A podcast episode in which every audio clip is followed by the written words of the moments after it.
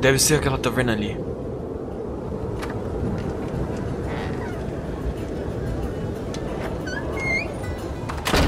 Boas-vindas ao Coruja Embriagada. Opa! Tá frio lá fora. O que vai ser? Acho que só uma sopa por enquanto. Coração caloroso e sopa quente. Na verdade, eu vim me encontrar com alguém. Oh, oh você e suas histórias. Fala galera, tudo bem com vocês? Eu sou o Jean, você está mais uma vez no canal Diário TCG e dessa vez nós voltamos para uma coruja embriagada, onde nós vamos conversar hoje com um dos melhores pro players do nosso cenário brasileiro.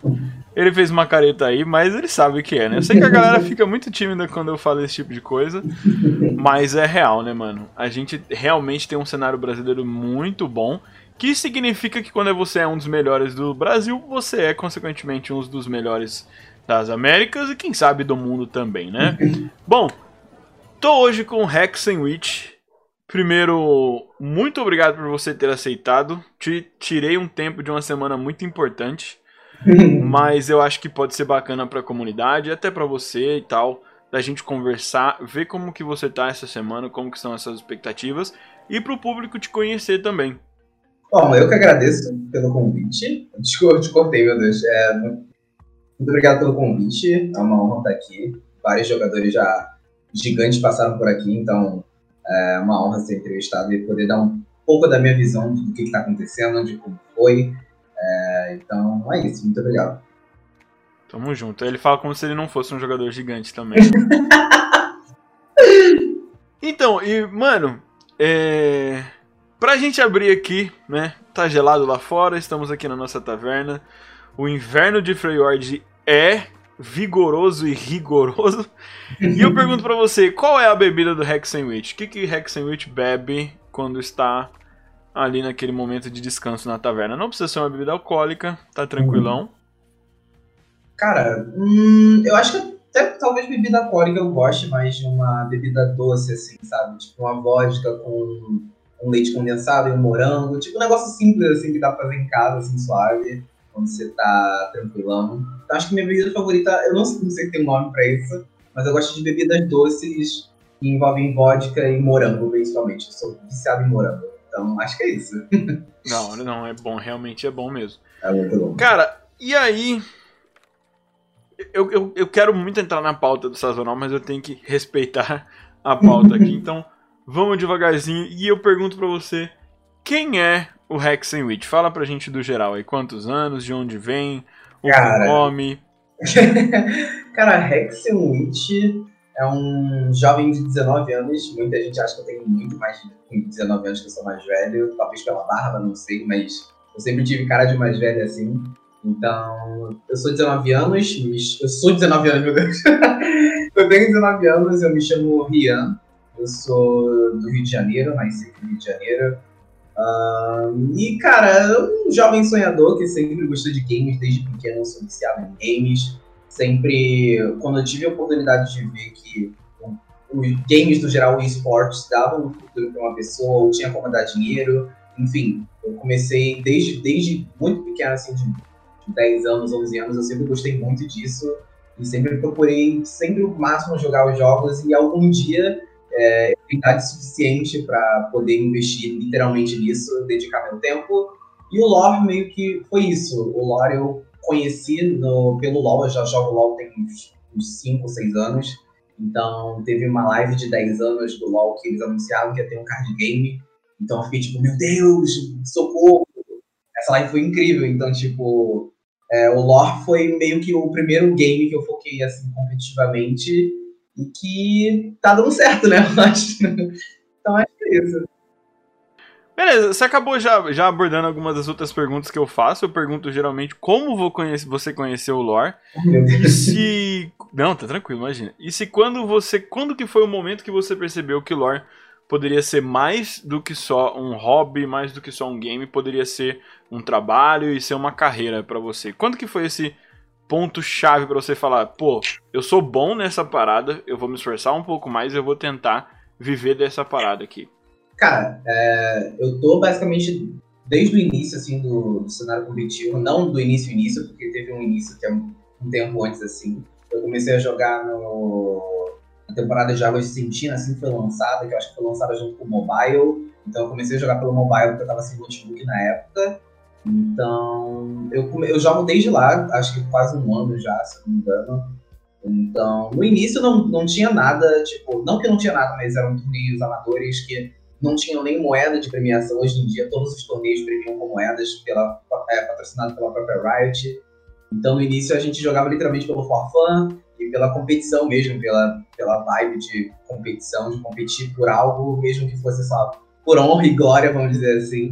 Então, eu comecei a perceber, eu acho, que o lore teria um futuro grande quando a Riot anunciou o sazonal. Acho que quando a Riot anunciou o sazonal, deu um hype muito gigante para as pessoas, porque é, a gente meio que pensa que a Riot demorou para lançar algo, algum torneio deles, mas foi muito rápido, na verdade. Tipo, menos de um ano ou em um ano, eles anunciaram um sazonal, tipo, um torneio já grande, é, que reúne os melhores jogadores das Américas, enfim.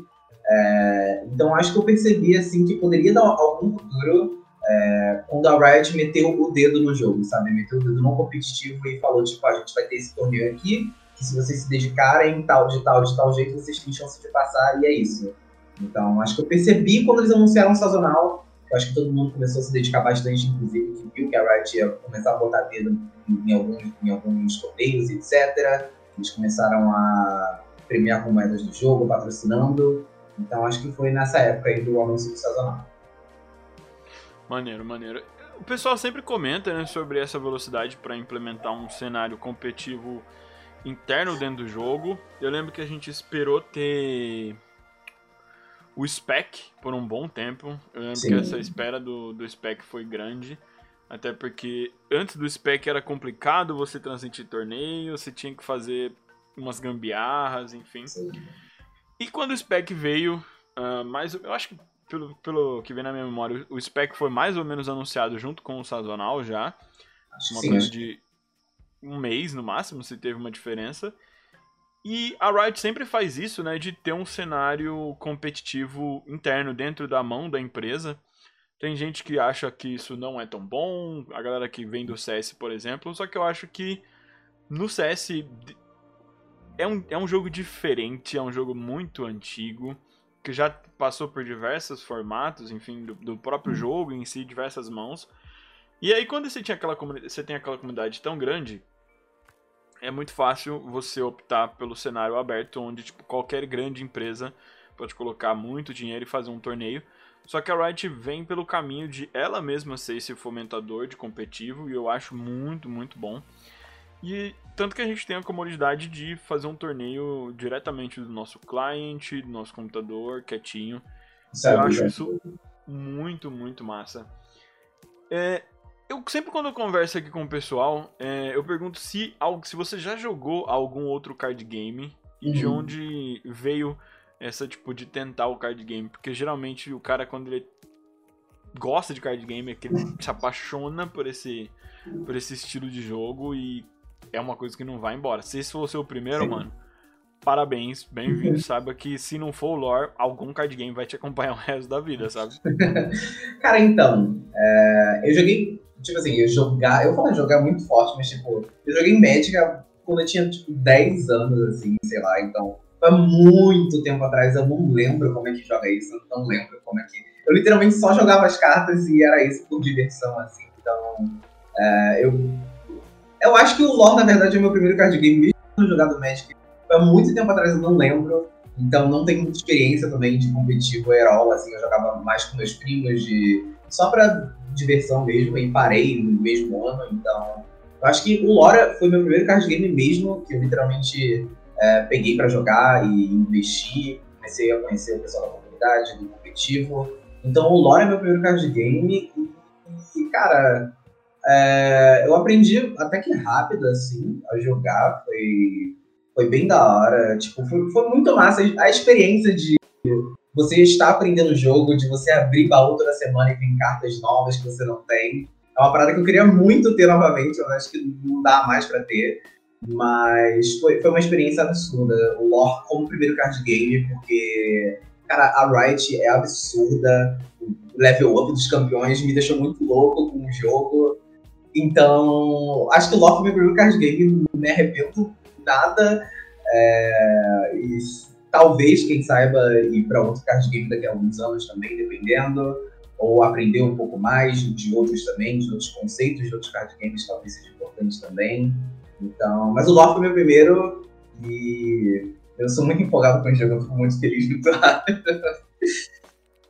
Mano, vou, vou dizer uma coisa. Se a Riot seguir o caminho que eu acho que a Riot seguiria se a gente não estivesse numa, numa pandemia, eu vou te dizer que eu acho que tem tantas emoções tão incríveis que a gente não sentiu ainda e que para você que tá no caminho de, de, de pro, enfim, já tá com desempenhos incríveis que a gente tá vendo, você tem um caminho tão zica, mano. Eu vou falar uma coisa para você. Imagina só daqui um ano e meio, enfim, ou um cenário possível onde a pandemia esteja controlada, o top 32 você ter que sair de onde você está e ir para São Paulo para jogar nos estúdios Riot Brasil.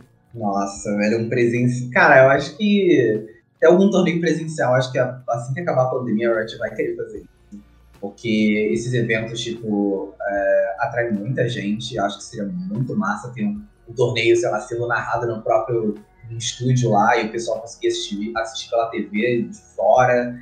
Nossa, cara, o torneio presencial é uma parada que eu quero muito. É tipo. É... Porque a gente vê, por exemplo, a própria LBR, por exemplo, a gente vê o pessoal torcendo pros times e torcendo pros jogadores. É, mas a gente não tá vendo aquelas pessoas presencialmente, né? Pessoalmente. Você não tá vendo elas gritando com vocês, etc. Então acho que quando rolar algo presencial, vai ser uma parada muito massa, porque a comunidade do lore é muito unida e ia ser uma parada muito hype, cara. Ia ser tipo, ah, eu surto pensando no presencial, né? Ia ser muito da hora, muito da hora. Sim. Já imagina, cara, eu já fico pensando no, no, no como necessitaria ser a estrutura, mas para quem já viu algum torneio presencial de Hearthstone, eu imagino algo daquele jeito. Então, uma, um, um cenário personalizado, estilizado, decorado. E aí você tem aquele momento onde a gente tem uma cabine com um PC só ali unitária, mas você vê os analistas do time, ou, a galera do backseat na verdade vai estar ali de pé, cada um com seu caderninho, bate aquele papo, beleza, vai ser esse o ban, aquele o ban, Picou, fica só o player dentro da cabine, fica só o outro player do outro lado, todo mundo sai, arquibancada. Mano, muito massa, cara. Coisa Nossa. bonita demais, tá ligado? Cara, Narradorzinho ali em cima. Cada um, a cabine, cada uma fica iluminada com a cor do Nexus que o cara tá. Se o cara tá com o Nexus azul, fica ali da cor dele, o outro pá. Nossa! Nossa, velho. Ah, eu, eu surto pensando no presencial, cara a Riot, o competitivo, a gente olha o competitivo do LoL, você olha, por exemplo, o Mundial, que tem aquelas aberturas absurdas e uma estrutura enorme. Então, inclusive o LoL vai ter Mundial em breve, então a gente fica tipo, meu Deus, o que a Riot vai aprontar? É, nossa, sério, é muito hype o cenário que a Riot tá, tá indo e tá construindo, é muito absurdo, muito absurdo.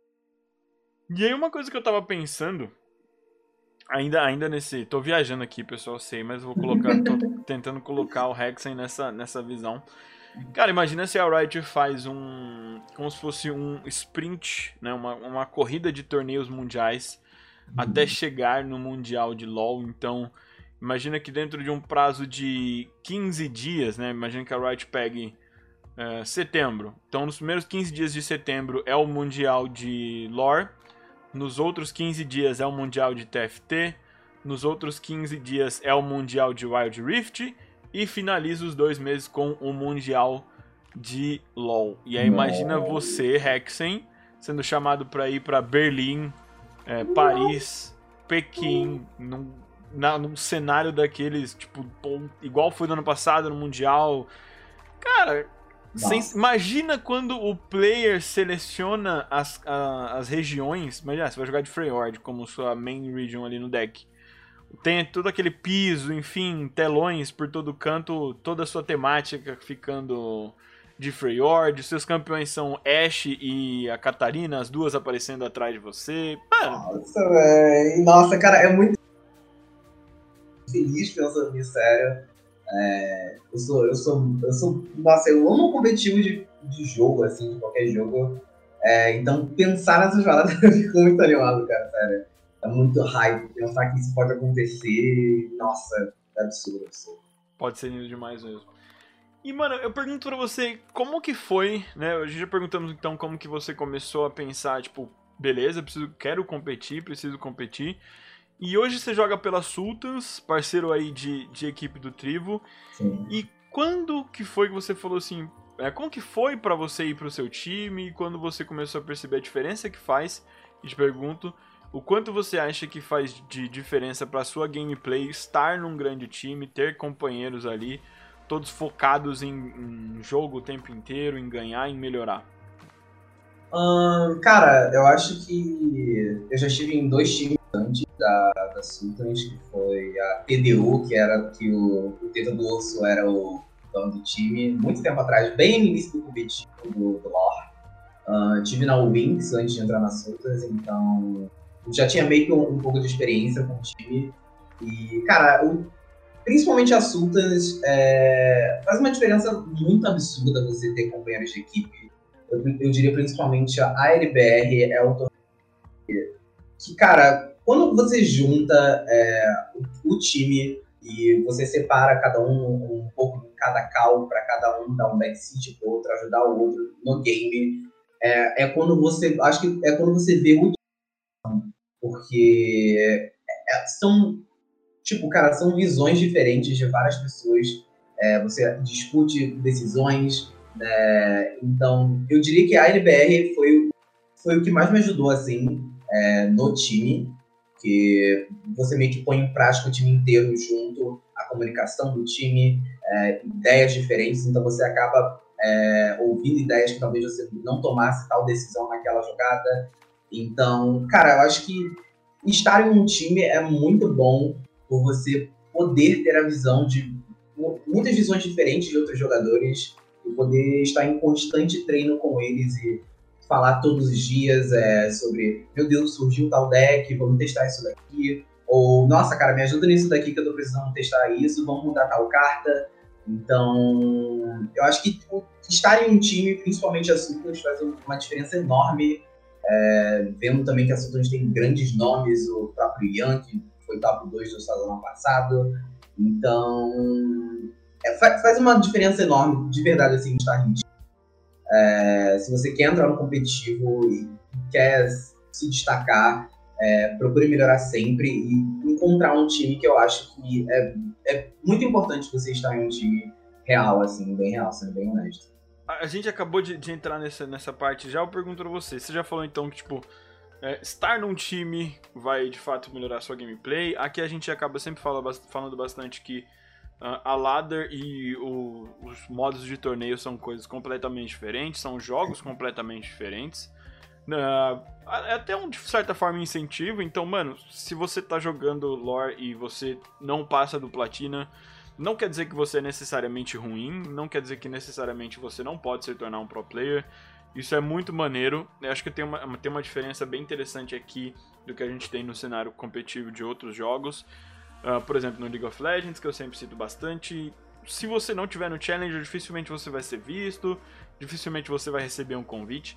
E aqui, uh, no lore, você tem como ser encontrado, né, ser scoutado por times só de jogar torneios, estar presente, conversar com o pessoal. Uh, às vezes você vai, vai jogar em algum torneio que é open, mas de repente você trombou uns caras muito bons e você teve um desempenho legal, então o cara pode te convidar. Uh, porque existe uma discrepância bem grande do, de uma coisa para outra e a gente não tem o fator coordenação motora aqui, né?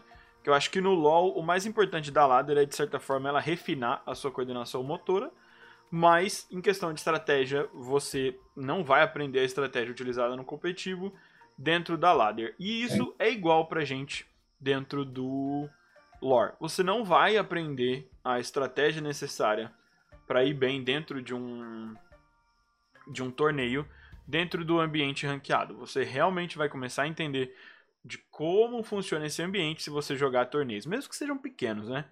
Uh, então, eu coloco para você hoje quais seriam as principais dicas aí que você daria para alguém que quer se tornar um pro player dentro do lore. Cara, é... Acho que, acho que a ladder e torneio, como disse, são realmente totalmente diferentes. É, a ladder tem, tem sim sua importância.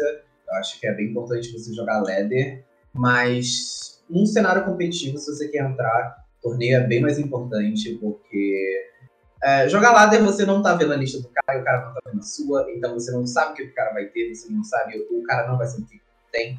Então, a ladder é meio que. Por mais que tenham decks que se destacam sempre, o próprio Lissana Trundle ou Trash Nalos que estão se destacando nesse meta, é, às vezes roda uma carta diferente, você não, vai, não tem como jogar em torno disso. Então, torneio você não vai ter isso, você vai estar tá olhando a lista do cara, é, ele vai estar olhando a sua lista, então isso já é uma diferença absurda, é, porque quando você chega no torneio você se depara com as três listas do cara, e o cara se depara com as suas três listas, é, já, já é uma experiência totalmente diferente, porque você tem que, inclusive, aprender a banir, porque o ban em torneio é uma parada que faz muita diferença. Às vezes você acaba perdendo uma, um round por banir errado, ou o cara acaba perdendo por banir errado. Então, o ban, inclusive, é uma parte muito importante do torneio. Você tem que analisar, você tem que tentar aprender o máximo. Tipo, é, você olha os três decks do cara e vê os três dá mais problema para você, os três decks, ou pelo menos para uns dois. Então, eu daria essa dica também. Foquem, prestem atenção no ban, que o ban é muito importante, muito importante mesmo. Não é só se tratar de tipo, ah, eu vou banir esse deck aqui porque esse deck aqui é mais chato e eu odeio jogar contra ele. Não é só isso não é assim que funciona. Você tem que banir o deck que vai prejudicar mais os seus outros decks. Então, essa é uma das dicas. Hum, e acho que principalmente é jogar torneio. Não... Torneio você não vai, você literalmente não vai estar tá perdendo, você só vai estar tá ganhando, você vai estar tá ganhando experiência. Ah, mas eu tenho medo de perder e fazer feio. Cara, é, se você não errar, você não vai aprender. Tipo, você, tipo assim, você tem que errar para você aprender. É tipo assim, então é normal errar, é normal cometer misplay. Grandes jogadores cometem misplays, então, tipo, é super normal. Não tem que ter medo de verdade de jogar torneio. As pessoas são. As pessoas dos torneios, principalmente da comunidade, são muito acolhedoras. Então, se você chegar aí, por exemplo, é, é, jogou contra alguém e, sei lá, puder perguntar assim pra você falar, tipo, ah, é, você acha que eu fiz alguma jogada errada? É, que você possa me ajudar, você possa, possa me dar alguma dica. Várias pessoas já falaram isso para mim em torneios e eu conversei com elas. Então, o pessoal é muito acolhedor aqui. Então, é muito importante essa experiência de torneio, porque você é, consegue ter uma noção mais de ban, você consegue ter uma noção mais de matchup, porque na ladder você não vai estar jogando sempre contra a mesma coisa, são vários decks. Então, acho que é muito importante jogar torneio. Não ter medo de jogar torneio que você literalmente não vai estar perdendo nada, você só tem a ganhar. Você está concorrendo a moedas ou até mesmo a dinheiro em alguns torneios. Então, jogue em torneios se você quer entrar no competitivo. É bem importante. Tem vários torneios todos os dias, eu acho que no torneio. Ba basicamente. Quase tudo. Então, tipo. Tá passando um caminhão aqui, né? Pronto. é, então, cara, Acho que é isso. Joga em torneios, não tem medo de. É, é uma experiência, uma experiência muito importante. E acho que é isso. Cara, chegamos ao momento, acho que a galera que tá ouvindo mais tá esperando, que vamos falar de sazonal. Primeiro eu queria perguntar para você se você pref... não sei se você jogou o outro formato, uhum. uh, se jogou e agora jogou esse, que, que você tem a dizer se melhorou? Hum. Ou se você acha que o cenário anterior era ok, o formato? Que eu sei que tem bastante gente que achava que o cenário anterior era bem punitivo, ou até que ele não premiava tanto a consistência como agora premia. Lembrando que a gente acabou falando da ladder, ok, a, ladder tem uma importância agora, principalmente para quem quer ir bem no sazonal, que é a, a, sua pontuação na ladder, a sua posição na ladder vai funcionar como mecanismo de desempate e ela inclusive é, é para nossa próxima pauta aqui que é mundial, ela também tem um fator de classificação para o mundial, né? Então, o que, que você acha? Ficou melhor é, esse formato? O que, que você achou?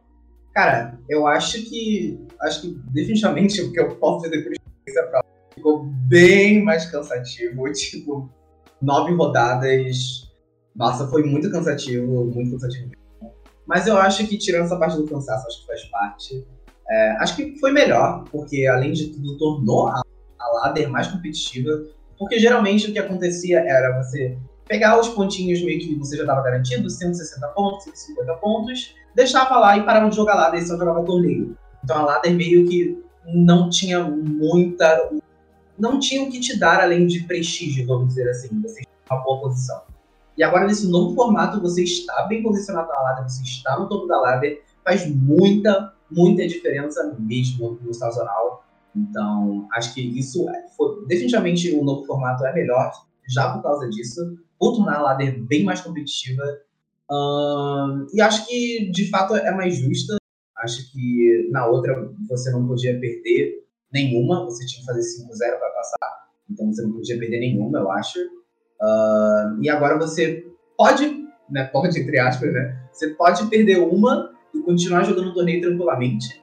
Uh, e se você estiver bem posicionado na ladder, perder duas e passar por causa de estar bem posicionado na ladder. Então acho que agora aumenta as chances de você dependendo do, do estado que você está. E acho que está bem mais justo, bem melhor. Tornou a ladder mais competitiva, como eu disse. É, deu mais chances de você classificar, vamos dizer assim. Então, acho que, acho que esse, esse é o formato que eu gostei muito e bem feliz dele existir, porque é, só, só, só, foi absurdamente bom. Tipo, é absurdo, foi absurdo. Acho que tá bem melhor, bem melhor que o anterior. Da hora. Você falou de ser cansativo, né, mano? Eu lembro que quando eu fiz o meu vídeo, tipo, como se preparar para o sazonal, eu dei uma dica ali porque eu vejo que tem muita gente jogando. É apesar da pandemia, talvez seja uma experiência que as pessoas jovens igual você acabaram não tendo. Mas eu dei a dica de, mano, se você já fez o Enem, se prepara pro sazonal como se fosse o Enem, tá ligado? Sim. Dorme sim. bem, descansa, come bem e tem a noção que você vai enfrentar uma maratona ali sentado na frente do computador. E é difícil, porque você precisa estar numa, numa concentração bem alta e, tipo, velho, você vai ficar cansado e cansado, cansaço pode gerar misplay, tá ligado? Sim, sim. Eu concordo 100%. Acho que, acho que o exemplo que você deu do Enem foi, muito, foi realmente, tipo, é real isso, tipo, o Enem, nossa, eu acabei de lembrar que eu tenho, tipo, cara, é real. Mas é, foi, você tem que ter, acho que além de preparo técnico, vamos dizer assim, de decks e bans, enfim, é, acho que o preparo psicológico é muito importante mesmo. É, eu acho que fez, fez muita diferença eu ter jogado mais torneios, inclusive ter tido um pouco mais de experiência com torneios mais longos, porque às vezes muitos torneios duram esse mesmo horário que o Sazonal durou, que acho que foram oito horas ou seis, enfim, foi nesse tempo aí. Então foram muitas horas, então a experiência de torneio já ajudou muito. Eu já joguei muitos torneios longos e teve basicamente quase a mesma duração, a mesma duração. Então, mais, mais, uma, mais um motivo pessoas jogar no torneio, né? ter experiência e não ficar totalmente derrotado quando chegar na última rodada e acabar cometendo erros que você não cometeria se você estivesse mais acostumado em torneio, torneios mais longos. Então, acho que preparo psicológico é muito, muito importante mesmo. Principalmente, é, por exemplo, a minha situação era: eu poderia perder uma, mas eu não poderia perder mais de uma, senão tava, eu já não passava. Então, quando eu perdi uma, foi no início, acho que eu perdi na terceira rodada a minha primeira derrota, a minha primeira e única derrota foi na terceira rodada.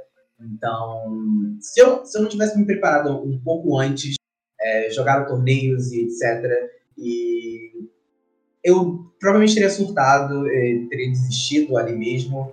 Então, acho que preparo psicológico, principalmente por sazonal, é uma parada importantíssima, importantíssima mesmo. Foi uma situação que a gente teve num dos primeiros formatos que se você perdesse uma do jeito que você, como você falou, já era, basicamente. Sim. E aí teve gente que, tipo, putz, perdi na minha segunda rodada, eu vou dropar o resto, eu vou jogar algum outro torneio, ou só vou fazer outra coisa.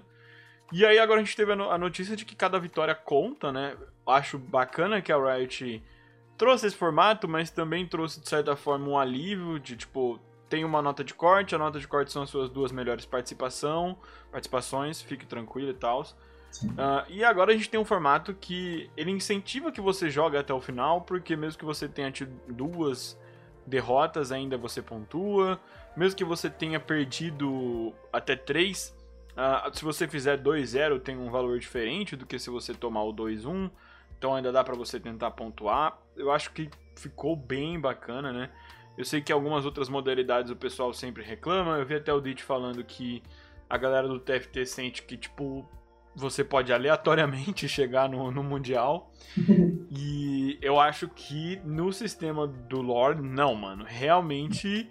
Não, o fator aleatoriedade existe, claro, alguém pode brincar um dia todo, tá ligado? Sim. Mas realmente ele vai premiar o pessoal que se esforça mais, que tá mais por dentro de cada uma das coisas, né? E aí eu pergunto para você, falamos um pouco de como foi para você o sazonal e eu pergunto uh, sobre ele não ter sido, né? Ele está sendo. Sim. E aí estamos na, na, nessa semana de treinos, estamos gravando aqui na quinta-feira. E pergunto pra você como que foi essa semana, muitos convites de entrevista, como é que tá aí? Cara, tá sendo absurdamente surpreendente. Eu tô muito feliz, muito feliz mesmo que. É, são, é muito, tipo, você se dedicar é, ao jogo é muito tempo que você investe da sua vida. Às vezes, é, o pouco tempo que você tem livre, às vezes trabalhar, ou às vezes por fazer os dois. Então, às vezes, você tem pouco tempo para dedicar ao jogo, mas você, pouco tempo que você tem, você dedica ao jogo. Então, é muita dedicação ao jogo, é muito amor pelo jogo mesmo. Então, ver que isso teve um resultado, tipo, grande, assim, é, foi muito importante para mim. Tipo, acho que isso só... só não, acho que isso concretizou que eu jamais vou decidir desistir do jogo e de investir nesse jogo. Uh, tá, sendo, tá sendo muito absurdo. É, muita, muita gente chega falando, tipo, nossa, tô torcendo por você, representa nós lá fora, tipo... É, é, é um, tá sendo uma experiência muito bacana, tipo, ver a comunidade torcendo não por você, tipo, torcendo por você, mas torcendo pelo Brasil. Você é um dos representantes do Brasil. Então, isso me deixa muito feliz, muito feliz. Tá, tá sendo uma semana bem corrida, assim, cansativo, confesso. Eu, tô, eu sou uma pessoa bem ansiosa, então eu tô bem ansioso para tudo. É, mas eu, eu tô bem feliz, bem realizado. É, eu tenho conversado bastante com a galera do time sobre lineups, sobre ideias de lineups e tá sendo uma semana bem cansativa, mas é uma semana que eu tô cansado, mas eu tô feliz por estar cansado porque eu tô fazendo algo, sabe? Então, tá sendo absurdo.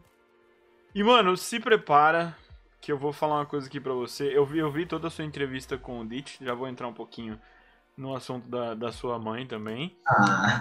E, velho, é... Vou adiantar aqui que você é novinho, tem 19 anos aí, eu já sou um tiozinho, apesar de da cutis preta deixar a gente parecendo jovem por um bom tempo. E, mano, eu acho que eu tô olhando pra uma jovem estrela do cenário de esportes do Brasil, oh. tá ligado? Você realmente é um cara que tem muito carisma e eu vejo você crescendo demais, mano. E se prepara porque faz, passando aí, dependendo de como for, você vai ter mais esportes na semana que vem, você vai ter GE, tá ligado? Sim. E eu acho que vai ser muito foda, mano. E aí, eu vou só fazer uma pergunta. Você tá com uma jaqueta aí, ela tem um padrão de, de esportes, não sei se é. Hum. É da, ah, tá, tá. É, é da PEN, é da PEN. Ah, é da PEN, da PEN. Você é do Rio, você torce pra algum time tradicional de futebol? De futebol? Cara, tipo, não acompanho futebol, mas acho que do Flamengo por causa da minha família. Minha família inteira é flamenguista, então assim, tá onda assim. É... Mas não sou muito futebol, não. Sempre mais dos games mesmo. Então... Vou, vou meter uma pergunta extra aqui então. E como é que vai ser ser o primeiro jogador de lore do Flamengo? Uh! calma, aí, calma aí, que agora eu fiquei até em choque aqui, velho. Nossa, cara, imagina, velho. Tipo, a gente uh -huh. teve. A gente teve recentemente o, o Santos investiu em alguns streamers aqui, né? Patrocinando alguns streamers, então quando a gente viu um tipo um time, né, de futebol assim, investindo no, no ramo do lore, a gente já fica com uma esperança de ver alguns outros times também, maiores assim. Então, nossa, seria absurdo, né? Nossa, que deu até um negócio aqui. e eu vou fazer uma pergunta mais pessoal para eu fazer uma provocação aqui. Você gosta de funk? Gosto, adoro funk. Tá. Então vou, uma, vou falar uma coisa aqui. Ai, Flamengo, vocês estão hum. na frente, a família do cara é flamenguista, tá. corre atrás, porque ele tá com a jaqueta do da PEN, então se vocês enrolarem, vocês perdem o cara pra PEN. E eu acho que ele combina com o marketing visual da Loud, mano. Então, se vocês vacilarem, ele também vira o Loud Hexen Witch, mano. Então, Faz o L. faz o L, mano. Velho. Vai ser, acho que acho que a gente tá, acho que a gente tá principalmente depois do perto do mundial assim, acho que acho que talvez a gente vai ter investimentos de times maiores assim, porque a Riot acho que ela sempre quer isso, montar um cenário é, bem estruturado e com a chegada do mundial vai ter talvez, não sei, né, mas acho que sim, vai ter uma premiação grande, os times vão ficar de olho e talvez mais próximo assim, do Mundial a gente veja mais times investindo no cenário competitivo. Eu espero. E acho que o Mundial vai movimentar muito e vai, vai ser absurdo. Sim. Eu, conversei ontem com, com o Trivo. O Trivo ele acha que se você tá vendo isso no YouTube, essa, primeiro saiu a entrevista do Hexen Witch, fica tranquilo, vai sair Mas eu vou, eu estou diretamente do futuro aqui, falando sobre a, né? E o Trivo ele acha que é, é, é difícil o cenário da gente ter uh, galeras de times tradicionais fazendo um time para ser um time competitivo. Ele acha que a galera vai mais pro caminho de fazer time de streamers. Uh, uhum. Só que eu acho que quanto maior for a procura pelos torneios oficiais Riot e maior for a transmissão, uh, acaba vendo, acaba virando o spot de marca, né? Que as marcas elas não podem deixar uh, suas concorrentes estarem em alguns lugares e elas não. Exato. Então, eu acho que daqui a pouco a gente tendo 15 mil espectadores ali vendo o Vitão e a, a Má transmitindo o. E quem sabe eu também, Riot, se vocês quiserem, faça até curso aqui, chama nós. Eu, eu viro o melão, rapaziada. Deixa que eu entrevisto os caras no intervalo, é nóis. E aí, Cara, imagina que chega, chega o Ditch, tá ligado? Uh, chega o Bota, uh, enfim, que estão pelo, pelo Santos, uh, e aí eles estão jogando o sazonal, estão lá na transmissão, e fica ali Santos, os caras organizem deles ter que jogar com camisa, enfim. Mano, eu acho hype demais e eu acho que seria necessário, tá ligado? Eu, eu acho que. E... Acho que. Será foda. Eu, eu acho muito possível, eu acho muito possível. Uhum. Talvez, ok, fazerem, tipo, 5, 6 caras e falar, putz, vamos pagar coach, analista, e vocês vão treinar. Eu acho que aí, ok, o cenário precisa de muito mais incentivo. E seria ok se, se também tivéssemos torneios à parte, tipo, grandes. Então, o Intel quer fazer um Intel Masters de lore, vambora, mano.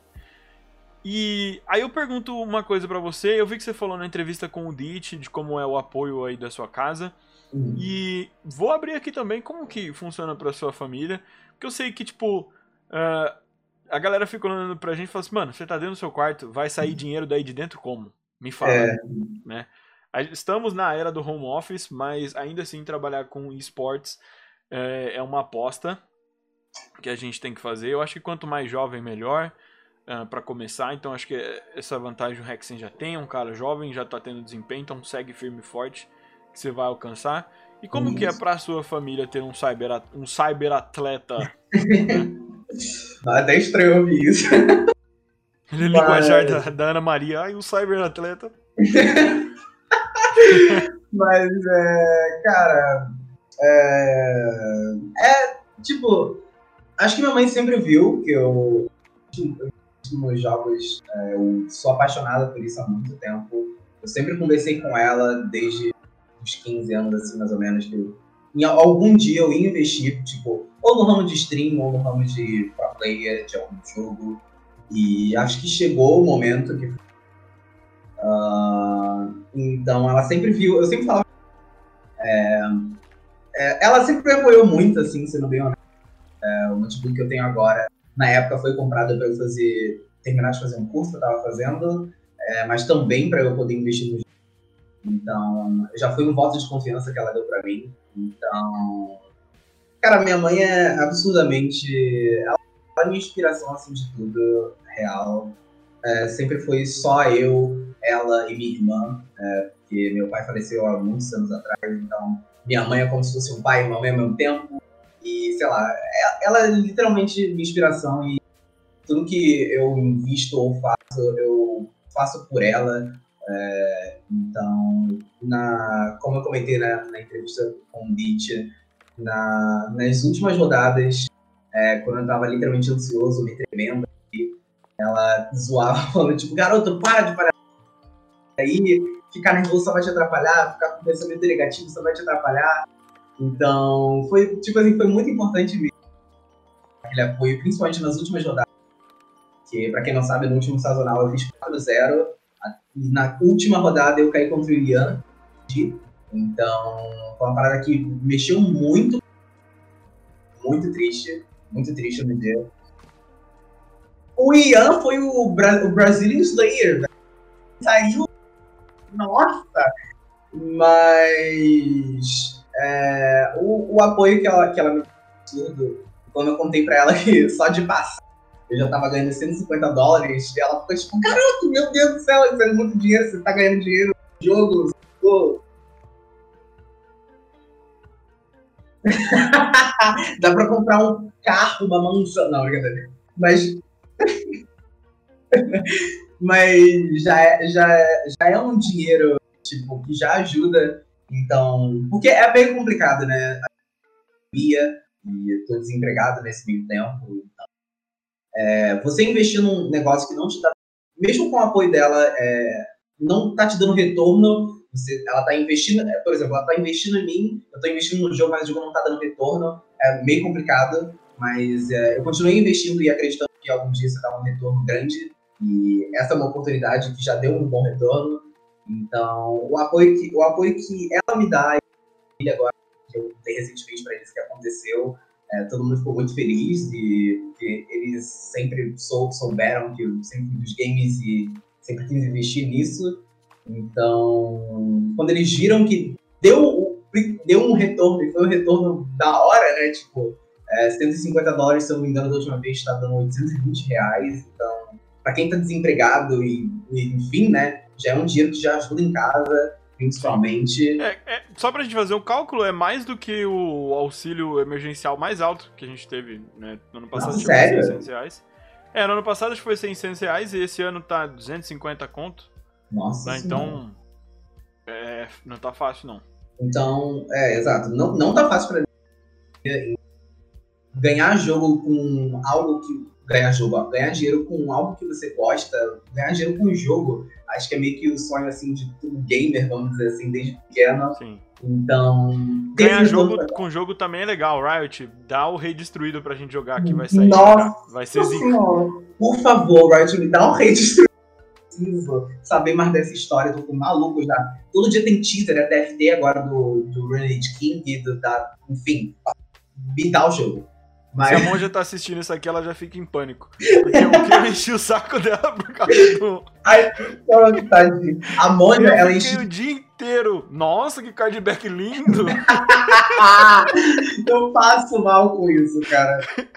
Mas, tadinha, Literalmente, compa... eu acho que eu compartilhei até coreano que tava falando do cardback e eu compartilhei, mano. Cara, eu acho que tadinha da monja. A monja, ela é maravilhosa, mano saco no, no TFT, que agora ela também faz parte do TFT. Tadinho. Na hora que a Monja souber que eu também jogo TFT. Meu Deus, Monja, corre no Diário TFT. É, mas, é... Mas enfim, cara, acho que o, o apoio que ela sempre. É, minha mãe sempre me deu é absurdo. E é um privilégio que eu tenho, porque muita gente não tem esse apoio. Acho que a grande maioria é muito difícil você ter o apoio da família para em algo que não vai te dar retorno de início, é, eu acho que é bem. Dificilmente você vai começar a investir, é, tipo, tryhard assim, no jogo e já vai te dar um retorno direto, acho que é quase impossível. Então é um investimento a longo prazo que muitas das vezes você não vai conseguir o apoio da sua mas se você acredita em você, você está tendo bons resultados, ou às vezes não está tendo bons resultados e quer começar a ter bons resultados, é, invista no jogo, é, mesmo que seja muito difícil não tendo apoio da família, eu sei que é complicado, mas invista no jogo, invista em você, você acredita. E é isso, cara. O... Minha mãe é absurda, eu fico emocionado falando nela, é absurdo. É muito absurdo.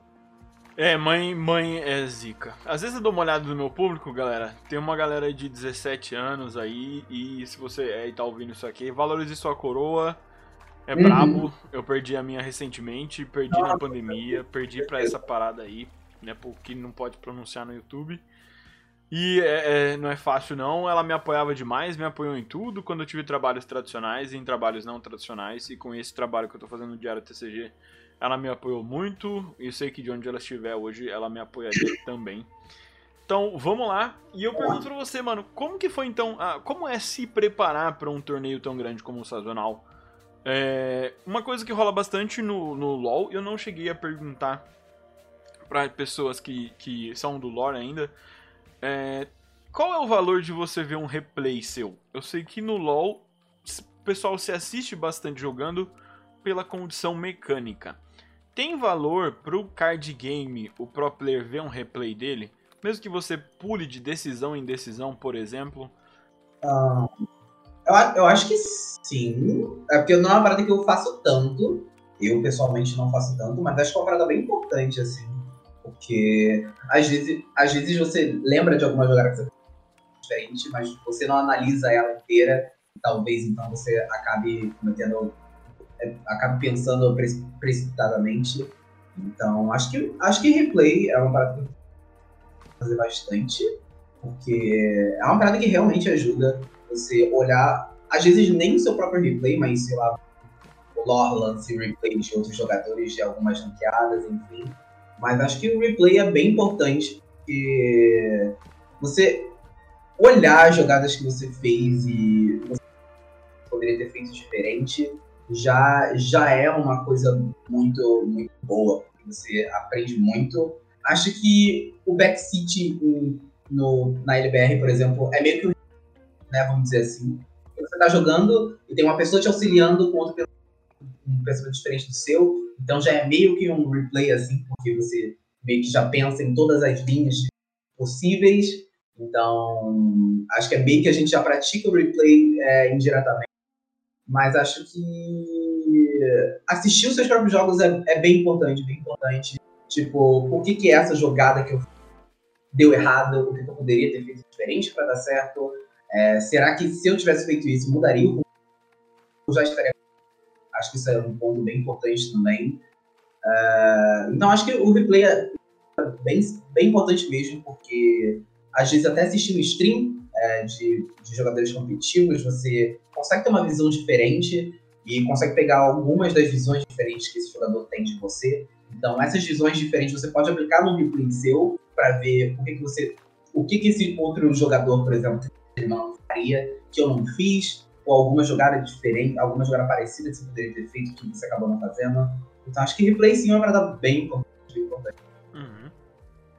E scoutar? Ver o que, que o outro player, principalmente acho que os de outra região. Não, mas a gente não tem tanto exatamente a questão da outra região, pois a gente joga no mesmo servidor, né?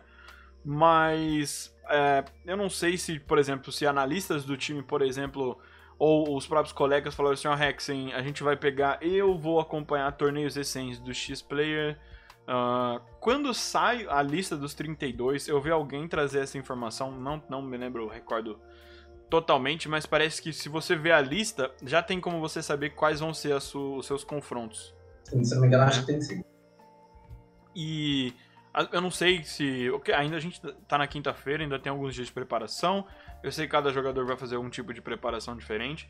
E eu não sei se- como é na Sultan, se vocês fazem esses scouts de observar os, os possíveis eh, adversários. Eu acho que isso tem um limite, né? Dá pra você scoutar ah, os primeiros dois ou três confrontos. Eu acho que depois disso fica bem mais difícil, né? Sim. É, Acho que é, é meio complicado, por exemplo, dar um... É, por exemplo, o sazonal ele acontece nas Américas, na Europa e na Ásia, e então acontece em horários diferentes por causa do fuso horário. Então, o que, que acontece sempre no sazonal, inclusive, eu tô desespero, porque é, é um terror você assistir. Você assistir outros sazonais é um terror, porque, por exemplo, o da Europa e o da Ásia eles começam antes do nosso. Então, você consegue acompanhar outros jogadores que estão streamando na Twitch, por exemplo. Meu Deus, pode falar isso aqui meu Deus. Enfim. É, outros jogadores que estão streamando na, No canal Ah. roxo. no cara roxo. Então você consegue acompanhar os jogadores por lá e você acaba vendo o que, que tá dando certo, o que, que não tá. Então, usando esse exemplo do sazonal, é muito complicado porque às vezes você, a semana inteira, o mês inteiro, você se preparou para uma line-up e às vezes a sua line-up, o cara tá com uma line-up parecida com a sua e não tá dando certo, ou tá dando certo. E aí você acaba mudando totalmente perto, pensando, tipo, ah, isso aqui deu certo nesse lugar aqui, então vou usar isso também, eu vou mandar um deck esse. E às vezes isso acaba dando solo errado, porque se você se preparou com uma lineup, você tem que jogar com ela, se ela tá dando errado ou não em, outros, em outras regiões, porque acho que principalmente a Europa é um, é um grande exemplo disso. É, eu acho que o que acontece, por exemplo, tem o Fight Night, tem o Fight Night é, NA e tem o Fight Night da Europa. Se você comparar o Fight Night da Europa com o NA, tem umas coisas muito diferentes na Europa. Tipo, acho que teve um que o cara tava levando Timo e Soraka DK, e os outros caras estavam de Fiora, Shen, etc. Enfim, é, tinha umas coisas. Acho que são metas diferentes. Tem decks que são mais fortes, né? Que, tipo, Nasus Trash e Sinatrambo sempre vão ficando aí. Mas acho que é meio complicado você dar, ver o que outros jogadores estão utilizando e tentar utilizar também. Eu não, não sei, eu fico muito receoso em relação a isso. Acho que scoutar agora é ok, porque das Américas, né? Então é meio que o mesmo meta. É, mas acho que é meio complicado. Não tem como, por exemplo, montar uma lineup para jogar contra o cara na primeira rodada, nas outras a sua foi horrível, né? Contra outros, outros jogadores. Então acho que, acho que você tem que se preparar mais, mais por mim, se preparar mais, é, esperando mais o que vai vir no geral. O que a gente sabe, basicamente, é que vai vir nossos Trundle. É isso que vai ter. Infelizmente, é, tipo, fica chato assistir, tipo, Missão Trundle, mas vai ter, gente. Não tem como fugir disso. São, na, Nasus Trash e Missão Trundle são os dois decks mais fortes atualmente. Então, vai ter isso lá. Então, acho que acho que dá para escaltar isso, né? Tipo, fazer uma line-up em torno do que baniu Nasus Trash, por exemplo, ou ao, ou ao contrário, enfim. Então, as outras tem, tem isso sim, tem. Acho que a gente fez uma tabelinha lá, é, dando scout um pouco contra quem é, eu ou o que vai cair, mas acho que não tem como usar isso ao seu favor, porque é, é complicado montar line-up para jogar com, em duas rodadas, por exemplo, e na outra você cagou e perdeu, porque montou a line-up para jogar contra quem mas acho que scout tá bem complicado. Acho que a palavra que eu definiria é complicado. Não sei se é algo que dá para se fazer muito bem. Maneiro, maneiro. E eu, eu acho muito massa essa, esse fator de como são os, as regiões em si. Eu lembro que uma vez, eu, agora eu não lembro se foi no, no, no, antigo podcast que o Mogwai fazia, que era o Progress Day, ou se foi no, no Meta Monday do Swingstream, e algum deles estava comparando o NA com o, o EU. E aí eles estavam falando sobre a perfe... Foi na época do. que a gente tinha. Hum, é mil milhões, como fala a filha do. Do Iron Man, tinha mil milhões de deck de chuva de disparo e com o Swain. E aí, tipo, eu lembro que, tipo, o deck mais popular e com os melhores resultados no EU era o, o Swain com Build Water e pra cá era o Pirate Agro. E aí o. O ficava falando, tipo. Cara, se eu olho. Pro, acho que era o Swing mesmo. Ele fala: se eu olho pro servidor do.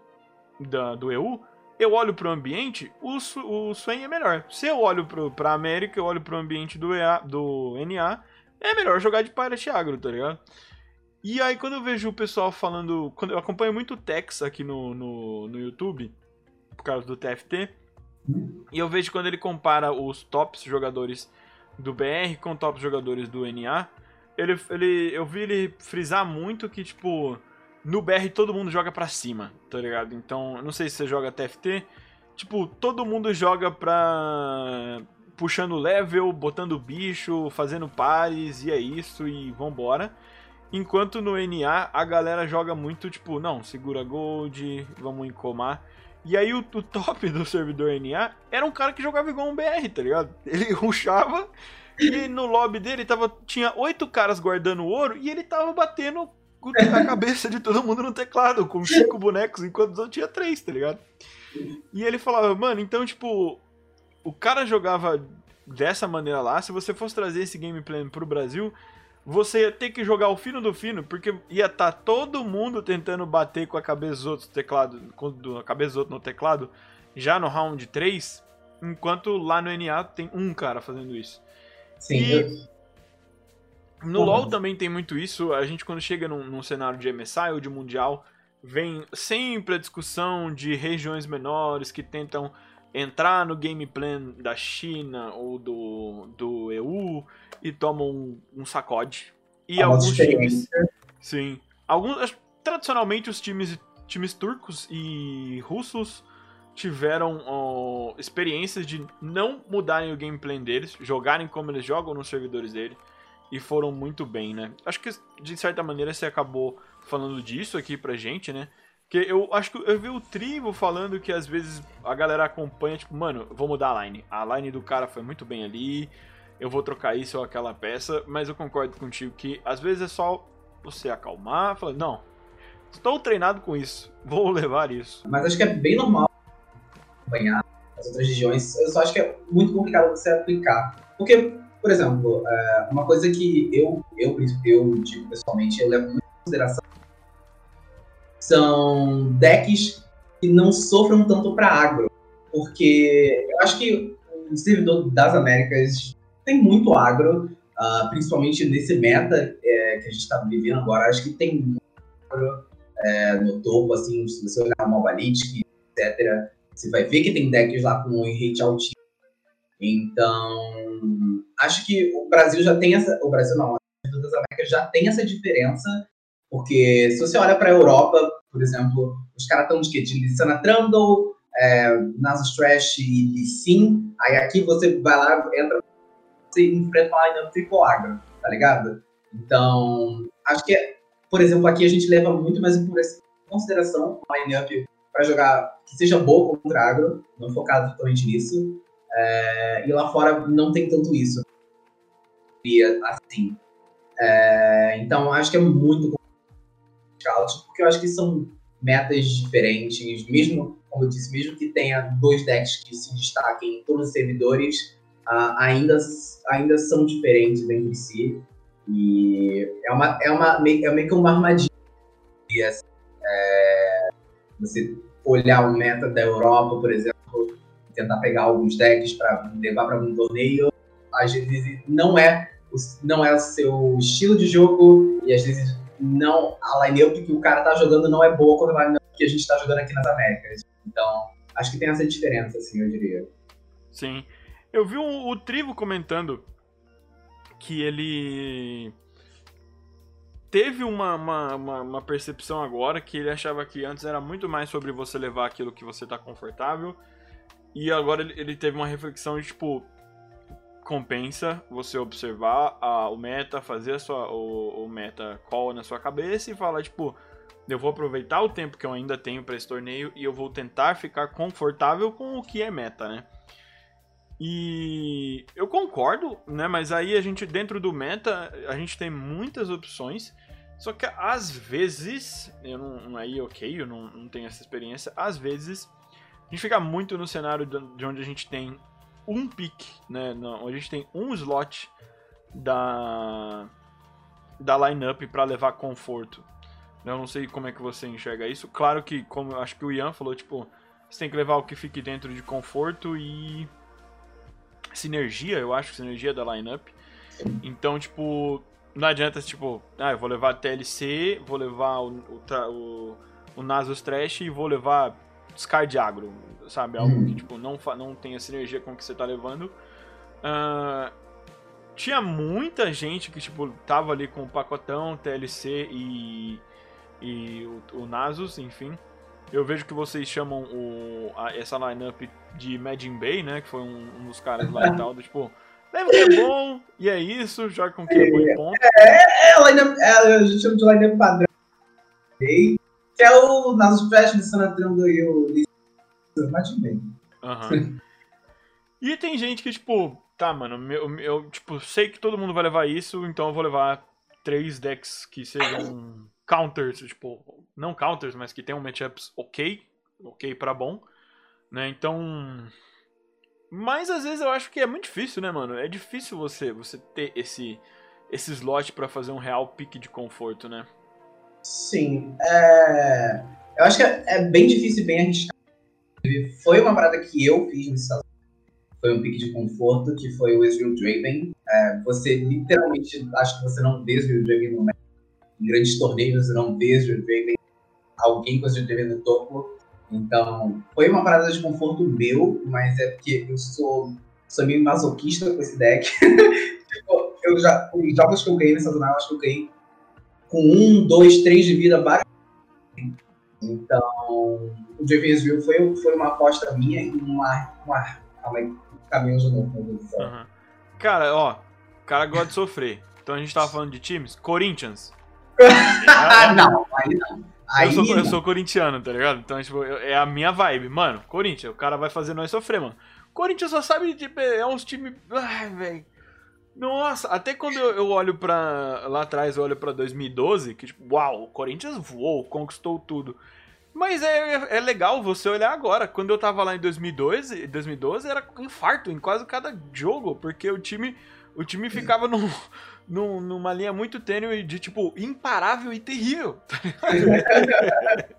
é dramático, velho. Voltando agora um pouco, que o caminhão tá, tá Deus ainda, socorro. É, mas acho que é, é muito complicado, por exemplo. Acho que, te, acho que tiveram alguns casos aqui que eu que levaram uma lineup para enfrentar um deck e não enfrentaram o deck que eles levaram a lineup. Então, por exemplo, você enfrenta um deck, você leva decks na sua lineup que não são decks tier S, mas que eles são tier S contra o deck que você quer jogar contra. Mas aí você acaba piorando um pouco e os decks tão bons caso você não caia contra o que você quer jogar contra com essa lineup. E foi o que aconteceu. Muita gente é, levou Larian para enfrentar a Lissana Trundle, literalmente só enfrentou o Agro, ou algum outro deck, mesmo não sendo Lissana Trundle. Então, acho que isso é muito arriscado. Esse, é... esse, ainda é o fator sorte incluído no nosso processo de torneio atual, né? Ainda Exato. Tem ainda tem isso. Então, acho que é uma parada. É... Mas so, sobre as zonas de conforto, principalmente esse sazonal, que esse novo formato de nova rodada, eu acho que é sim importante você ter pelo menos um deck que você se sinta 100% confortável, mesmo que não seja o deck tier S, 90% de win rate, mas que você sabe que você pilotando um deck, você está bem, e mudando algumas cartas do, do deck para se comportar bem contra uma matchup que você acha que você vai enfrentar bastante, é, eu acho que é importante, acho que foi bem importante. É, foi na última rodada tava com o cérebro derretido já. Ter jogado com um deck que eu já jogo há muito tempo, estava jogando, foi um dos motivos de ter dado certo. Então, acho que é importante você ter, levar decks que você esteja confortável, mas que são decks que você vai fazer mudanças para o meta atual, né? Tipo, uma mudança que a gente fez no Westfield Draven foi botar aquela carta 2 de custo da Catarina, que dá dano em todas as unidades de batalha, isso foi uma carta que a gente botou pra jogar contra nossos trash, porque a gente sabia que a gente ia jogar contra nossos trash. Então, tipo, todas as unidades do deck de nossos trash têm um de vida. Então, aquela carta literalmente me deu todos os jogos. Todos os jogos que eu joguei de Draven Israel, é, a carta que a gente botou no deck, trash, foi o que me ganhou os jogos. Então, é, eu acho que você levar um deck que não é tão bom assim, vamos dizer assim, não é o deck Tier S, mas que se você adaptar ele para o meta e você tiver acostumado a jogar com deck e com deck, acho que vai dar certo, entendeu? Então, mas acho que acho que é importante você também sair um pouco da zona de e jogar com, por exemplo, jogar com decks que você não está acostumado a jogar ou que você não gosta de jogar, tipo, eu odeio jogar contra agro e eu odeio jogar de agro. Mas é importante você jogar de agro, jogar de para você entender um pouco da linha de raciocínio que a pessoa tem jogando de água. Então, quando você estiver jogando contra a pessoa, você já vai imaginar mais ou menos a, a linha de raciocínio da pessoa, você já vai entender mais ou menos o que pode jogar aqui, o que ela não pode. Então, acho que é bom você estar na zona de conforto, mas é bom você sair um pouco da zona de conforto também para você sa saber o que enfrentar ou como jogar contra aquilo e com aquilo. É bem importante isso. É, eu, eu, no caso, sou um agro player, né? Eu acho que o deck que eu mais joguei. acho que o deck que eu mais joguei nesse meta deve ter ficado entre Aranhas ou Nasus Trash.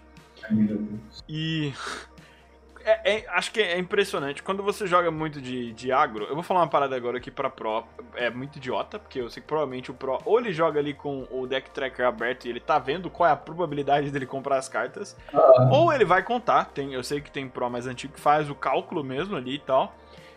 E, mas quando você joga muito de agro na doida, igual eu jogo, você, o, nasce um instrumento chamado Burn Hand na sua cabeça que você começa a sentir se você mata ou não o cara com seus próximos golpes, tá ligado?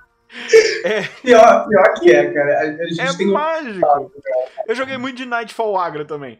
É, é, mágico, mano. Às vezes você sente, tipo, tipo, você fala, não, beleza, eu vou aceitar uma troca ruim para passar mais dois de dano, porque é, não tem como eu não comprar dois assombroferas aqui, tá ligado? E você compra. Cara, eu acho que tem isso. Eu, eu acho que tem isso mesmo, porque a gente nasceu ele, ele, é, ele é o ele é o agroplayer da Sulta no Flock. Então... Peraí que cortou. Mas você acha que você falou do Flocão? Isso, do Flocão. O Flocão ele é o agroplayer da Sulta. Eu acho que tem esse negócio aí de. de. Nossa, de. Tipo, ah, não. Ele fala assim, não, galera, eu vou dar top deck no Fervor aqui e vou ganhar um ah. jogo. Aí ele fala, e dá top deck no Fervor e ganha um jogo. Eu fico, que, que é isso? Como assim? Isso é evidente? Ah, então, cara. Esse é o Burning Hand, mano. O jogador de agro, ele sabe quando o deck dele fala, tá tranquilo, irmão. Nós vai deitar esse maluco no soco, mano. Tá tudo tranquilo. Ah, é Mas o, é foda que o contrário também rola. Às vezes a gente não acredita no Burn Hand e aí a gente compra alguma coisa e a gente fala, nossa, três turnos atrás eu tivesse batido com a aranha, nossa, eu teria levado esse maluco aqui agora. E, mano, vamos falar de sazonal. É, aqui é sempre importante eu, eu fazer um disclaimer desse tipo. Porque, tipo, galera, competir é mais do que só vencer, tá ligado? Uh, o sazonal é um torneio muito difícil, vai ter uma galera muito zica. Então, Hexen, mano, você já fez um grande resultado, tá ligado? Mantenha isso na cabeça, uh, porque senão pode virar um peso, sabe? A gente tá no Brasil, a gente tem alguns dos melhores pilotos de Fórmula 1 da história, mas a gente tem um que é o Rubinho, que tem recordes impressionantes, mas a gente acha o cara no, no, no senso comum um bosta, tá ligado? Uhum. Só porque muito tempo ele foi o segundo melhor do mundo, da melhor categoria de corrida do mundo, tá ligado? Tipo, mano, o melhor, o cara é o segundo melhor entre 6 bilhões de pessoas, e a gente pensa, ele é ruim. Não, cara, o brasileiro precisa sair da mentalidade de que só o ouro é que vale a pena, só o ouro que compensa.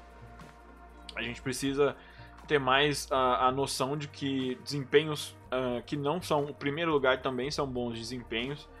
E, mano, mantenha a cabeça no lugar, vai firme. E eu passo a pergunta para você: quais são as suas expectativas para esse sazonal? O que, que você uh, espera do seu desempenho? O que, que você vai olhar para você mesmo e falar: legal, eu fui bem, eu tô bem com o que eu fiz?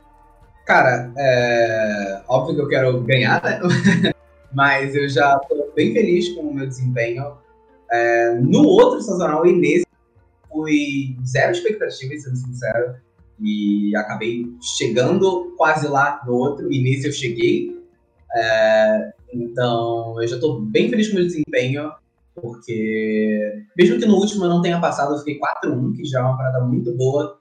Então, mesmo não tendo passado, óbvio, mas eu já fiquei feliz e isso me motivou mais a continuar, porque eu vi que eu tinha, eu, eu fiz um resultado bom numa parada que é super difícil. Então, acho que é bem, acho que é bem o que você disse. A gente tem que parar de olhar, tipo, meu Deus, eu só fico, por exemplo, eu só fico no top 16 ou no top 4, mas nunca ganhei nada. Cara, você, por exemplo, é, você chegar até a nona rodada do 7-1 ou 8-1, é, você já é absurdo. Você, entre 1.020 jogadores, mesmo que você não tenha passado, porque muito brasileiro ficou 7-2 e não passou, mesmo que você tenha chegado 7, você tenha feito 7-2 e não tenha passado, você já foi absolutamente bom. Porque você, entre 1.024 jogadores, você quase chegou. E, tipo, isso é uma parada que tem que considerar. Não é só, tipo, ah, eu não classifiquei e é isso. Não, você fez um resultado bom, você tem potencial, você quase chegou lá. Vamos analisar, vamos melhorar mais nisso para próxima vez a gente não ficar e chegar lá. Então acho que falta. Eu vejo muito isso aqui no, no lore Brasil. É, tem muita gente que a, analisa só tipo, ah, eu nunca ganhei nenhum torneio, então, ah, eu sou ruim, enfim. As pessoas nunca analisam o geral, tipo, é, como, como foi o desempenho do deck, ou como foi o seu desempenho no geral. Então, acho que falta um pouco disso, de não só cima, mas olhar para o meio e olhar, tipo, nossa, é, eu tive um desempenho bom, e o que eu não tive um desempenho bom, eu vou melhorar para um ótimo, e é, por aí vai. Então, é, eu acho que é isso, cara. Eu tô com a expectativa bem alta. Dessa vez, eu, pro top 32, agora que eu consegui pegar. É, eu tava sem expectativa, como eu disse, para as nove rodadas.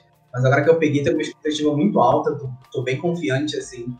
É, e eu espero fazer, fazer bom, né? Fazer bem. E é isso. Importante. E uma parada que até eu tangenciei ontem com o Trivo, mas acabei não falando. Eu já vi alguns analistas de RH dos Estados Unidos conversando sobre o brasileiro e tal. E nos Estados Unidos é muito comum as pessoas olharem, olharem e falarem assim: Cara, pode me dar essa tarefa, pois eu sou muito bom nessa tarefa, né? E a gente confunde no Brasil, a gente tem a sensação de quando alguém fala: Cara, não, deixa comigo, eu sou muito bom nisso. Uh, a gente acha que a pessoa é arrogante, tá ligado? E existe uma, um espaço muito grande nisso, e eu acho que a gente tem sim que ser confiante nas paradas que a gente faz. Uh, Para um competidor é importante ele estar confiante. E é isso, mano. Saiba que você tem que estar sim confiante na sua gameplay, olhar para você e falar: não, tu joga bem, você joga bem, desempenha bem com essa parada, bota o foco e vamos embora que a gente vai atrás do desempenho. Parabéns pelo que você já construiu até aqui e boa sorte pelo que você vai construir nesse final de semana, mano. É nóis. E aí a gente só para fechar, nós vamos para um bate volta bem estilo Marília Gabriela aqui, e a gente vai para aquelas perguntinhas aqui bem bacaninhas. E a primeira é a pergunta Fio da Lâmina, qual é o melhor deck do Hexen Witch? Aquele deck quando você tá o seu oponente já tipo, tá, beleza. Meu ban seria nisso, mas é o Hexen jogando com isso, eu preciso banir isso. Senão um, o cara vem brabo. Eu diria Dragon's Real fácil. Eu acho que é engraçado porque, tipo, acho que eu e o eu, Trigo e Ian, que é da Sultans, a gente é, é, psicopata com essa ideia, mesmo que ele não esteja no meta igual agora. Os dois não levaram, mas foi a primeira ideia que eles tiveram foi levar um deck, e eu continuei com essa ideia e deu certo. Então eu diria Deviant's View é um, é um deck meu, um deck da Sultans, assim, eu diria, particularmente. Então acho que eu diria Deviant's View. Bacana. E aí, o próximo é o combate individual. Se você pudesse escolher alguém, algum jogador, para você enfrentar na final do sazonal, quem seria o seu oponente? Cara, é... de agora. Hum, acho que talvez seria legal ser um brasileiro. Qualquer um dos ter uma final brasileira, um torneio grande, assim, acho que seria muito absurdo. É, então eu diria que eu, eu gostaria de o Real Kid é da, da Sultans e é brasileiro também. Então, ele é um jogador absurdo e seria muito massa ter uma revanche com ele. Inclusive, eu joguei, o último torneio que eu joguei contra ele, ele me amassou. Então, seria uma final muito massa por ser brasileiro, porque eu quero uma revanche com. Aí, Real Key, o Hexenwitch vai marretar você, e aí a gente vai pra pergunta aqui, então, fã número 1. Um. Hexen, desde que você entrou no cenário ou hoje, qual é o player que você mais admira, que você acha mais zica? Cara. Não, não precisa ser brasileiro, pode ser do cenário ou até de outro servidor. Eu vou dizer brasileiro porque é, é banho. Um... E porque a gente é bom pra caramba nessa parada aí de, de Legend of Runeterra, né? A gente é muito bom, não tem como dizer que não. É isso. Mas é, eu diria que o Ian é, o Ian foi uma pessoa que eu bastante nos últimos tempos. É, antes eu só via ele é, como fã, assim, vamos dizer, e eu comecei a estar com ele é, quando eu entrei na Sultans, eu comecei a ter contato com ele, e vi que além de um grande jogador, ele é uma pessoa muito, muito maravilhosa, real, assim. É, ele é uma pessoa que faz muita diferença. Então, eu, eu sou muito fã do Ian, é, hoje em dia eu sou muito amigo dele, mas desde o início lá, que o Ian também joga desde o início do coletivo, ele sempre teve resultados absurdos. Sempre foi muito difícil jogar contra ele. É... Muito difícil não, né? Porque eu sempre ganhei dele lá. o louco, mas é. Ele, ele é absurdo, ele joga muito bem, pode ver pelos resultados dele. Então, eu sou muito fã do Ian jogador e do Ian pessoa também, assim, vamos dizer. É, ele é uma pessoa incrível, que eu admiro. Me inspiro muito nele. E, inclusive, o Draven Israel foi um deck que eu comecei a jogar por causa dele. É, então, eu diria o Ian. Da hora, da hora. Mano, só antes da gente encerrar, de eu, de eu abrir espaço para você dar o seu tchau, eu quero falar com quem tá assistindo aqui. Uh, tá bacana, mano. A gente já tá começando aí a atingir uma audiência legal aí. O último, a última reprodução, o último que eu fiz lá no canal deu um total de 13 horas de, de execução. Tivemos mais de 100 visualizações. Acho bacana e assim, OK, meu canal é pequeno, eu sei que eu já atinjo alguma galera da comunidade, ficaria muito feliz se eu conseguisse trazer retorno para você, Hexen. Tem um crime que tá acontecendo Uh, o quê? No, no, Brasil, nesse momento, na nossa comunidade, que é o número de seguidores que você tem no canal roxo, tá ligado? E o número de seguidores que você tem no Twitter. Rapaziada, que isso, mano? O cara é insano, mano. Tem que tá, tem que ter 4 mil seguidores lá no roxo, mano. Tem que ter 2 mil seguidores no, no, no Twitter, mano. Se você hoje quer se tornar um pró, se você quer melhorar, ou se você só quer curtir, mano, quer, quer curtir conteúdo, mano, você tem que seguir os prós e com certeza o Rex é um dos melhores manos que você tem para uhum. seguir hoje no cenário, beleza? Rex, mais uma vez, quero agradecer você, mano, é, do tempo que a gente conversou aqui, do, do, tudo que eu já vi você na praça e também das espiadas que eu dei na sua, na sua live. Você é um cara muito carismático, mano, muito gente boa se mantenha assim, se esforça mais, que eu acho que você vai muito longe. Eu tenho, vou repetir mais uma vez que eu falei aqui durante a entrevista. Eu acho que a gente tá diante de uma jovem estrela do nosso cenário de esportes, mano. cara, eu sou, por que parece que eu sou muito da planta, eu tô passando mal aqui. tranquilo, tranquilo. Eu sei que você tem uma timidez também, mas é uma parada a ser lapidada. Quem sabe você não entrar numa, num Flamengo, numa PEN, o pessoal não te deu um, uma, uma consulta também com os psicólogos para trabalhar esse lado, né? Que é importante também para um pro player. E vambora, mano, vambora. Eu acho que você tem muito a crescer. Abre o espaço então para você dar o seu tchau aí pra galera. Bom, primeiro eu queria agradecer, obviamente, pelo convite. Foi absurdo. É, você me chamou lá no Twitter pra, pra entrevista. Eu falei, caraca, meu Deus. Eu sofri muito, eu tava muito ansioso. É, então, muito obrigado pelo convite. É, eu queria dizer para a galera que eu vou fazer o máximo possível para representar a gente bem. Tem grandes jogadores junto, tem mais sete jogadores além de mim, absurdos, que vão estar representando o Brasil no top 32. Então vai ser insano, torçam bastante, mandem energia positiva a todos os jogadores brasileiros, vai ser insano, todos, todos são muito competentes. E queria divulgar um pouquinho, né? É... Bora, bora. Vai estar aqui embaixo, mas manda aí. Vai estar tá aqui embaixo? Então tá. Meu Twitter tá aqui embaixo, então, minha Twitch também. É, atualmente eu tô fazendo. Pode falar, mas fala, mas fala. Fala porque vai estar tá no. Vai estar tá no Spotify. Vai estar tá no Spotify, em todos os lugares, então vai ter na descrição de todos os lugares, mas tem gente que só ouve e às vezes tá ouvindo e caçando já, então pode falar. Tá. A plataforma roxa, eu falei o nome de. Ah, tranquilo. na minha boca, pelo amor de Deus. A plataforma roxa é barra Twitch, o link, né? E o Twitter é a mesma coisa, então sigam lá. É, a semana, como eu disse, tá meio difícil de fazer live porque estamos preparatória, etc. Mas eu sempre tento abrir uma livezinha mais tarde, conversando sobre o que está dando certo das lineups, o que, que não está dando, analisando um pouco das cartas novas que estão saindo agora. Então, sinta-se à vontade para fazer qualquer pergunta e tamo junto. É isso, muito obrigado pelo espaço e a mais. Valeu. Muito obrigado a você que está ouvindo, obrigado por você ser essa pessoa maravilhosa e agradável. E eu vejo vocês no próximo vídeo ou no próximo podcast. Muito obrigado e fui!